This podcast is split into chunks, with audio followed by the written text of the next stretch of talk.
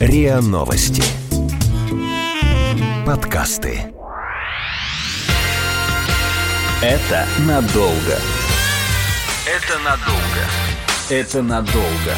Потому что ребенок – это надолго. Подкаст о том, как быть родителем и не спятить. Это надолго. Привет, с вами подкаст «Это надолго», подкаст о том, как быть родителем и не спятить. Здесь мы ищем ответы на самые трудные вопросы о рождении и воспитании детей. Привет, я Лина, детей у меня пока нет, но я пытаюсь разобраться в этой теме, поэтому иногда задаю наивные и местами глупые вопросы. Я Настя, я коуч и журналист, мама восьмилетнего Миши, основатель проекта информационной и психологической поддержки родителей Family 3. На некоторые вопросы ответы я уже нашла, но зато и новых вопросов появилось еще больше. Но, насколько мне известно, октябрь и ноябрь – это те месяцы, с которых начинается просто супер подготовка, такая активная, глобальная подготовка к ЕГЭ. Это я еще помню со своих школьных времен, когда это было 11 лет назад, когда я сдавала ЕГЭ. И, честно признаться, этот год, этот период жизни для меня как сплошная черная такая полоса, потому что твои нервы в этот момент, они напряжены настолько, ты настолько нервничаешь, стрессуешь, что каждый прожитый день, он, ну, тебе очень тяжело дается. Репетиторы, один, второй, третий. Короче, сейчас, если я начну углубляться в эти свои воспоминания,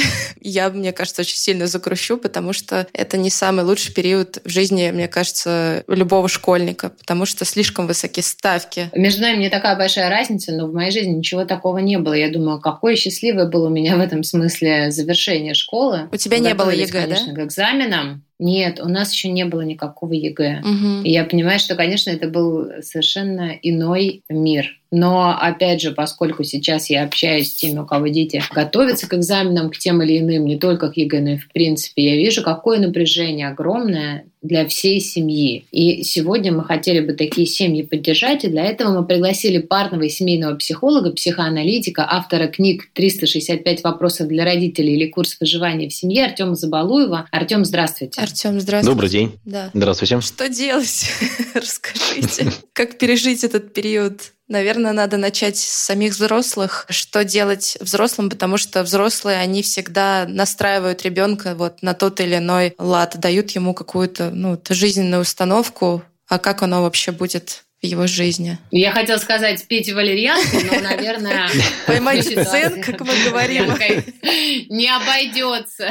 Кажется, нужно что-то потяжелее. Возможно, я буду говорить какие-то вещи, может быть, даже парадоксальные, или, может быть, даже непривычные слуху современного родителя или современного ребенка. Но, тем не менее, это, наверное, так, потому что по-другому просто ну, нельзя относиться к тому, что происходит. Я думаю, что ко всем вот таким событиям, которые вызывают сильное сильное стрессовое состояние, тревогу, панические атаки. Наверное, нужно научиться, во-первых, принимать это все дело и не отвергать это, то, что это действительно есть. И второй момент, ну, во всяком случае, я к этому отношусь так, может быть, кому-то это поможет тоже. Я к любым событиям в моей жизни происходящим отношусь с точки зрения большой такой игры, где есть определенные правила, где есть определенный сюжет, где есть э, персонажи и есть начало. Финал может быть совершенно разный, да, но в любом случае процесс от этой игры, он всегда насыщает, наполняет, ну, во всяком случае, меня, и дает возможность э, какие-то правила в какой-то степени нарушать, придумывать свои. И если я отношусь к каким-то событиям с точки зрения игры, ну, наверное, это уже облегчает мое восприятие и облегчает в том смысле, что ну, не создает такую сильную нагрузку на, на мою психику, скажем так. Возможно, для кого-то это тоже будет как один из вариантов отношения к происходящим или предстоящим событиям. Да, но для этого же надо самому вот это в себе найти, что я могу к этому событию в жизни своего ребенка и жизни своей семьи отнестись как игре. А мне, конечно, из родительской позиции кажется, что решается судьба его сейчас, и его благополучие и вообще. И уж какая тут игра, все серьезно, Артем, ну и... Ну, конечно, да. Нам, многим родителям, действительно кажется, что решение вот этого ЕГЭ или там какой-то экзамен или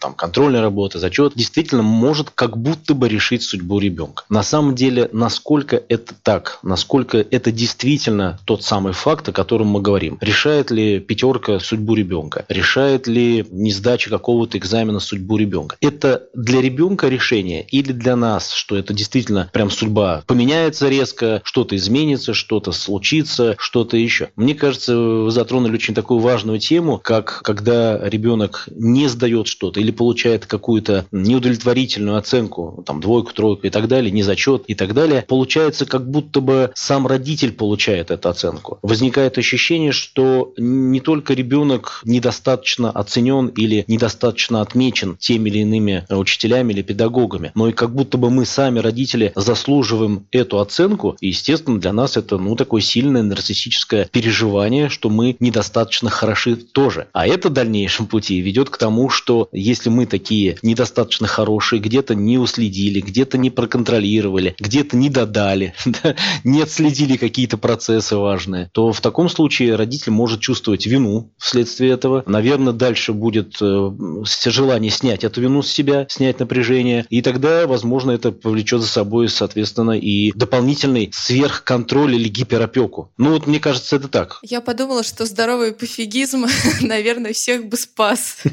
Не только в области ЕГЭ, в вопросах ЕГЭ, но и вообще в целом в жизни. Для меня вот это большой вопрос, как найти вот эту грань. Во-первых, как разделить переживания за благополучие ребенка и заботу о нем. Да, абсолютно угу. нормальное, естественное желание родителя. И вот то условно нарциссическое переживание, что я недостаточно хорош, если мой ребенок недостаточно хорош, где провести между ними линию, и вообще можно ли это сделать самостоятельно, без помощи специалиста, который придет и с линейкой, да, у вас вот тут граница, вижу.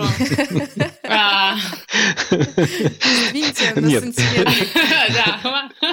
А второй вопрос, а где вот эта грань здорового пофигизма, где моя родительская ответственность помочь ребенку позаботиться, да, о, о нем поддержать его и мотивировать, а где его уже, как подрастающего человека и отдельной от меня личности, ответственность за его решение? Когда ко мне в кабинет приходят пары семейные, где есть там ребенок и отец, например, да, или тройка, э, имеется в виду мама, папа и сын, или дочь, а с проблемой решения как раз вот таких сложных вопросов, частности, отсутствие мотивации к обучению или нежелание учиться, или плохая успеваемость и так далее. Я родителей спрашиваю, учеба ребенка – это чья вообще ответственность? Ну, все говорят, что это наша ответственность, родители я имею в виду, да? А я спрашиваю, а в процентном отношении это сколько? Ну, как правило, я даже прошу нарисовать на картинке, да, хотя бы на линии времени, сколько процентов ответственности вы берете на себя. Большинство пишут 90, 80 процентов, 90, некоторые пишут 100 процентов. Тогда я спрашиваю, а сколько таких таким образом вы оставляете ответственность своему ребенку. И если по картинке смотреть, то на одной линии нарисован 90% это родительская ответственность за успеваемость ребенка. И тогда ребенок получает всего лишь 10% той самой ответственности, которая ложится на него за его успеваемость, за успехи. И здесь, наверное, картинка сразу становится зрительно понятна, да, доверяем ли мы своему ребенку, верим ли в него, готовы ли поделиться этой ответственностью, или нам важно, чтобы наш контроль, наша вот эта ответственность, которую мы берем на себя за знания, успеваемость, навыки и так далее, не формирует ли у ребенка что-то другое другое. Мне вот почему-то как кажется, ему можно формирует... доверять такие ответственные вопросы? Он сменку забывает в школе, а вы говорите. Да, такое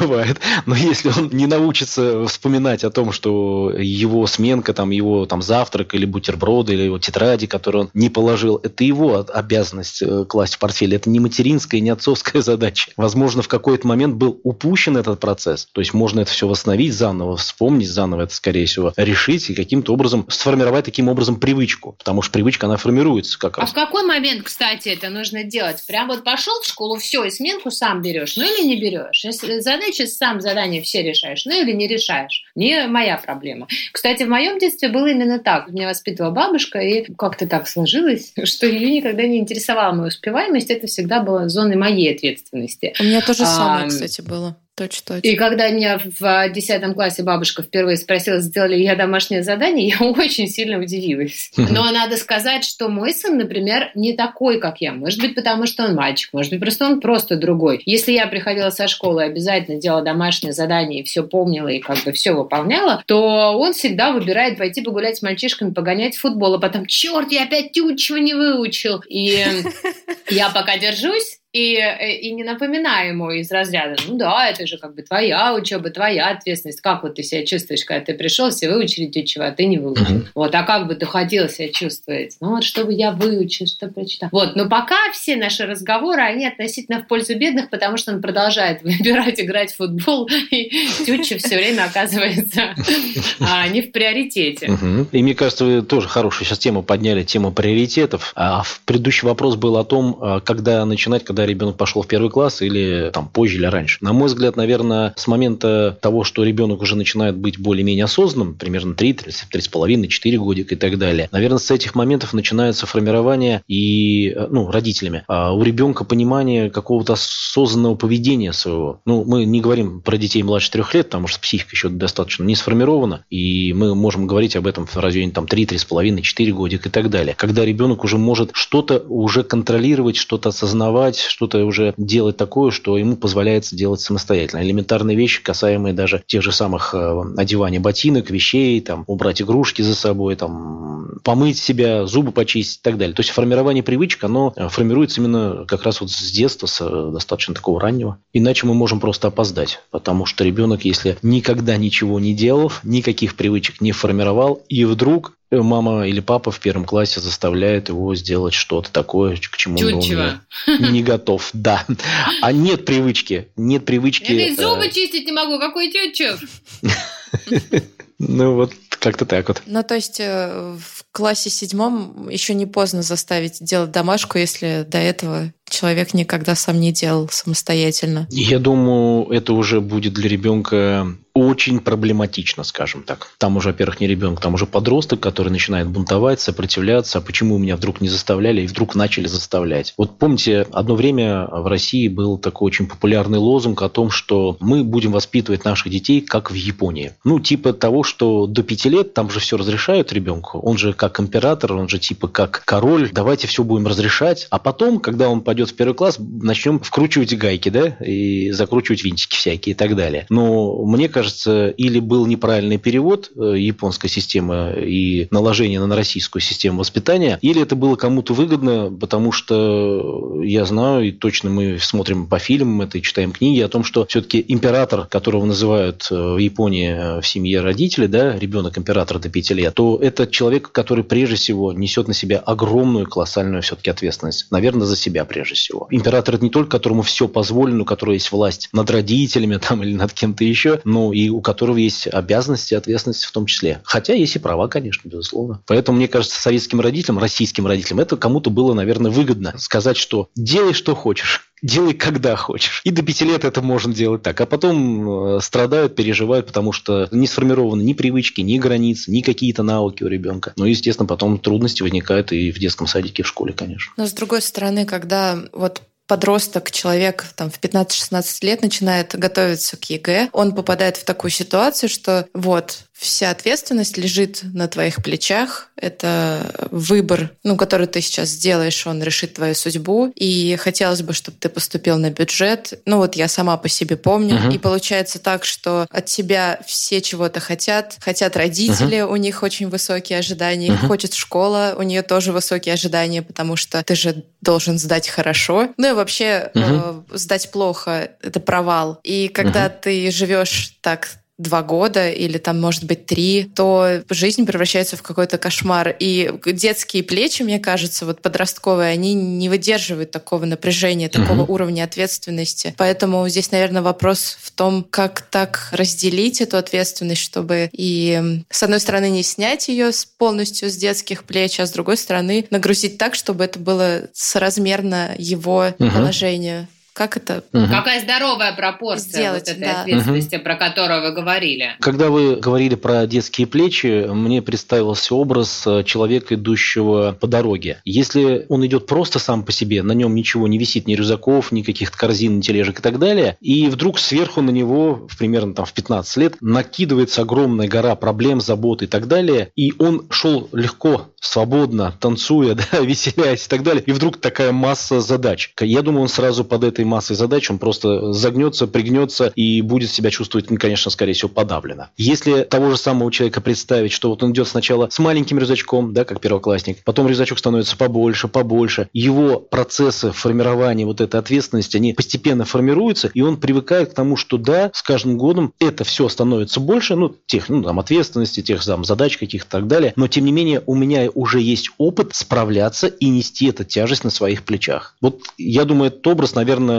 подходит как раз к подросткам и к родителям, которые думают, что вот э, достаточно там в 15 лет начать нагружать ребенка, и тогда все. Здесь а, помимо еще... этого... Я знаете, что это напомнило, угу. кстати? Да? Как э, в Древней Греции тренировали атлетов. Они начинали поднимать э, новорожденного бычка, бычок рос, атлет поднимал. И к угу. Олимпийским играм он мог в состоянии был поднять уже огромного быка, потому что угу. мышцы успевали подготовиться к этому весу, к этой нагрузке. Угу. Я думаю, да, это очень красивая такая же метафора получается, да, и это дополняет, наверное, мой ответ, чтобы родителям тоже было понятнее. То есть ну, нельзя, конечно, сразу набрасывать на ребенка вот всю ответственность, хотя э, никогда он, например, эту ответственность на себя не брал.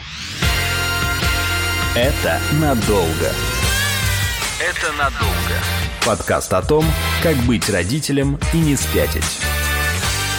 Про гиперответственность. Э, не получится ли так, что ребенок вырастет таким супер гиперответственным, что еще больше усугубит ситуацию вот эту стрессовую? Mm-hmm. Если родители не, не накидывают на ребенка своих личных проекций о том, что он должен все, как говорится, кровь из носа, но ты должен сделать это, это, это, имеется в виду закончить золотой медалью, стать мастером спорта к 17 лет, отвечать за нашего младшего сына, дочь и кого-то там еще, да, то есть не, не кидать проекции и ожидания за все сразу, да, то, наверное, ребенок вырастет, ну, не гиперответственно, а просто нормальным ответственным человеком. И если, опять же, говорить о том, что чья это ответственность, обучение это на ком? Это наша ответственность или все-таки твоя? Я не отказываюсь и говорю родителям, что, ну, наверное, не стоит полностью уходить в сторону и не, не, скажем так, не интересоваться успехами, знаниями там ребенка. Скорее всего, быть рядом в такой позиции, когда я могу тебе помочь, если тебе не нужна моя помощь будет, да, то есть я готов поддержать тебя, я готов там репетиторов нанять, если у тебя такая сложность возникает в процессе обучения, готов сходить э, к твоему педагогу, классному руководителю, поговорить, в чем сложности или в чем, наоборот, есть ресурсы для тебя и так далее. И, наверное, это ребенок позицию видит, и он тогда на нее опирается. Да, я не один в этом мире, да, у меня есть помощник, я могу обратиться за помощью, и если у меня будет сложная ситуация, я знаю, от кого помощь эту получить. И тогда это не совсем гиперответственность, это нормальная такая спокойная ответственность, наверное, за свое собственное дело, да, за свои какие-то успехи и успеваемости, и переживания в том числе и свои чувства. Мы говорим сейчас о том, как хотелось бы в идеале, да, чтобы uh-huh, этот uh-huh. рос, ребенок привыкал uh-huh. к ответственности и к экзаменам, он оказывался оказался готов с тем, чтобы с такой нагрузкой, с таким вызовом справиться, ну, фактически самостоятельно, по крайней мере, по большей мере, угу. да, с каким-то там родительским сопровождением. Но это идеальная ситуация, а в жизни бывает все гораздо сложнее, и если мы понимаем, что, да, вот для всей нашей семьи, тем не менее, это большой стресс и большая эмоциональная нагрузка. Как угу. мы тут можем поддержать и ребенка, и себя, чтобы не разбиться вдребезги об этот ЕГЭ? Потому что я видела где-то статистику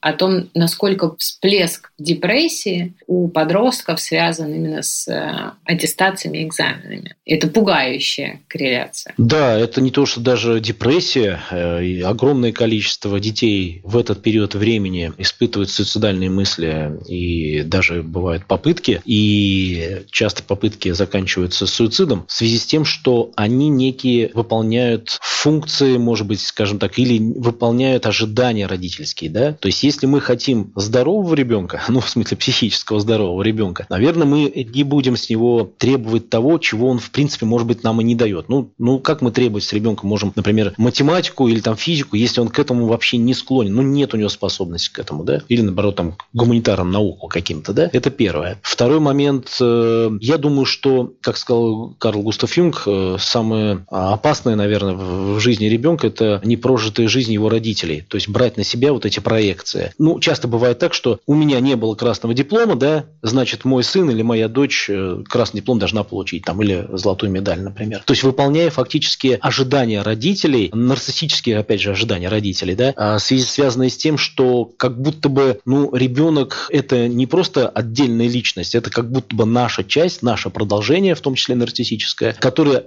вот кровь из носа, но должен это сделать. Я почему говорю кровь из носа? Потому что в последнее время достаточно часто обращаются родители а, именно с этим симптомом. То есть у ребенка вдруг неожиданно начинается кровотечение из носа. И когда я спрашиваю, а что привело к этому проявлению, оказываются такие вещи, что в кабинете мы слышим одну и ту же фразу. Ты должен учиться хорошо, ты должен это сделать, ты должен это сделать, ты должен это, это, это, это. По большому счету ребенок ничего не должен. Он должен, ну, в принципе, даже, даже не должен, но может хорошо, достаточно хорошо учиться и брать на себя хотя бы за это ответственность. Есть, может быть, какие-то конкретные вот такие точечные решения, чтобы вот попали в стрессовую ситуацию, ситуацию, там, провалил пробный ЕГЭ. Угу. Как вот угу. помочь именно в этой ситуации? Там, техники, методы, какие-то приемы угу. полезные? Было бы странно, если бы мы не переживали за успеваемость нашего ребенка. То есть, если бы мы отгораживались от этих чувств, не выражали бы этих чувств, не говорили, что мы так же расстроены, как и он. Да, то есть, такая, ну, если бы не было такой поддержки, ну да, ты справишься в следующий раз. Возможно, что-то тебе помешало. Да, я вижу, что ты расстроен. Возможно, ты даже злишься, потому что у тебя это не получилось. Но, тем не менее, Э, мы можем с тобой вместе подумать, а что нам помешало. Или, например, э, уйти в более такой позитивный настрой. Помнишь, в прошлый раз у тебя получилось все хорошо? Давай вспомним, как это было. Что за ресурс такой был у тебя, э, благодаря которому ты получил там пятерку, четверку или сдал хороший экзамен. Надо ни в коем случае не забывать, что в эти моменты, особенно сейчас, в момент пандемии, вот изоляции и так далее, и так далее, ну, огромное, колоссальное чувство тревоги возникает у всех. Прежде всего у родителей, которые транслируют свою тревогу на детей, то есть мало того, что родительская тревога связана с работой, с зарплатой, с финансовым обеспечением, здоровьем и так далее, они еще тревожатся и за успеваемость ребенка. Таким образом, они как бы пытаются тревожиться сразу за все. Ребенок это, естественно, считывает, он чувствует, он эти переживания улавливает, естественно, тоже начинает тревожиться. И вот эта отрицательно окрашенная эмоция, какая тревога, она выражает ощущение какой-то неопределенности, да, ожидание отрицательных событий и так далее. Э, мы часто можем убегать в будущее, фантазировать там, может быть, даже потенциальный вред какой-то благополучия. Ну, это, как правило, энергия, которая тратится впустую, без конкретной цели. Поэтому, наверное, все-таки можно, нужно, скажем так, реалистично смотреть на вещи, рассматриваю ли я всю такую доступную информацию и обращаю ли внимание только на негатив. То есть обращаю ли я внимание на какие-то позитивные события в моей жизни. Ну, это, вот, наверное, самый такой основной момент. Да? Второе, наверное, использовать информацию, э, факты, а не только свои чувства. То есть мы часто опираемся на свои чувства или на ощущения, и это нас приводит к неким паническим атакам, там, тревогам и так далее. Да? Возможно, нахожусь ли я в области какой-то фантазии сейчас, да, то есть насколько я реально оцениваю те или иные события и так далее. Э, с такими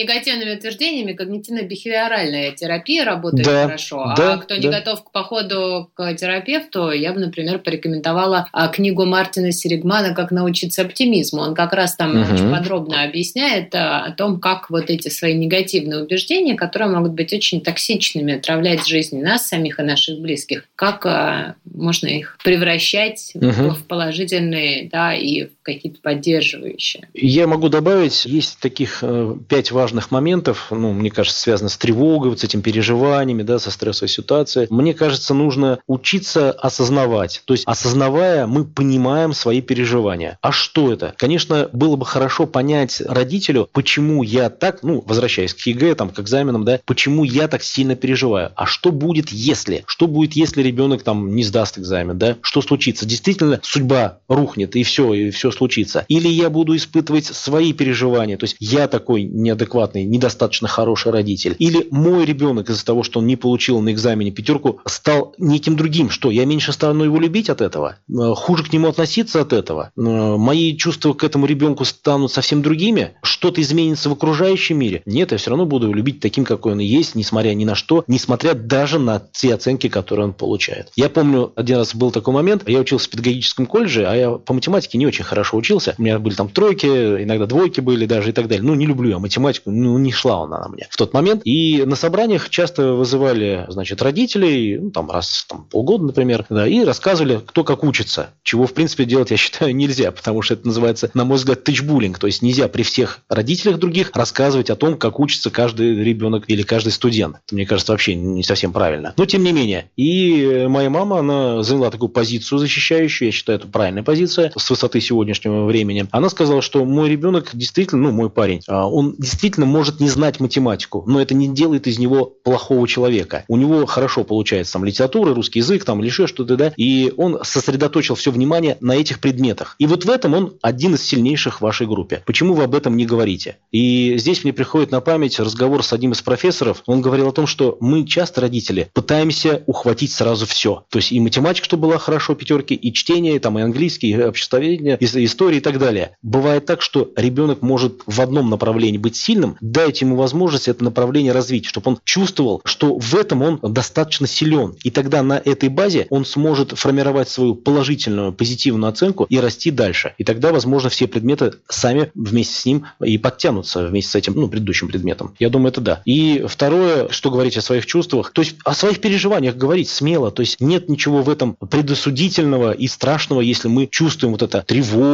это панические атаки. Мне кажется, это важный момент, очень сильный. Ну, помогает, если хотите, могу дать упражнение, называется «Заземление», оно очень известное. Глубоко вдыхаем через нос и выдыхаем через рот.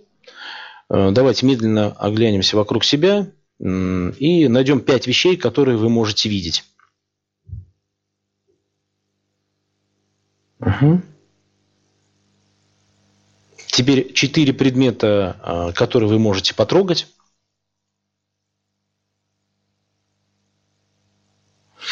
Три вещи, которые вы можете услышать, или три объекта.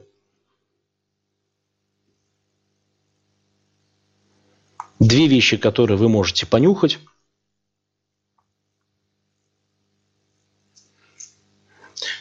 И одну эмоцию, которую вы чувствуете или ощущаете.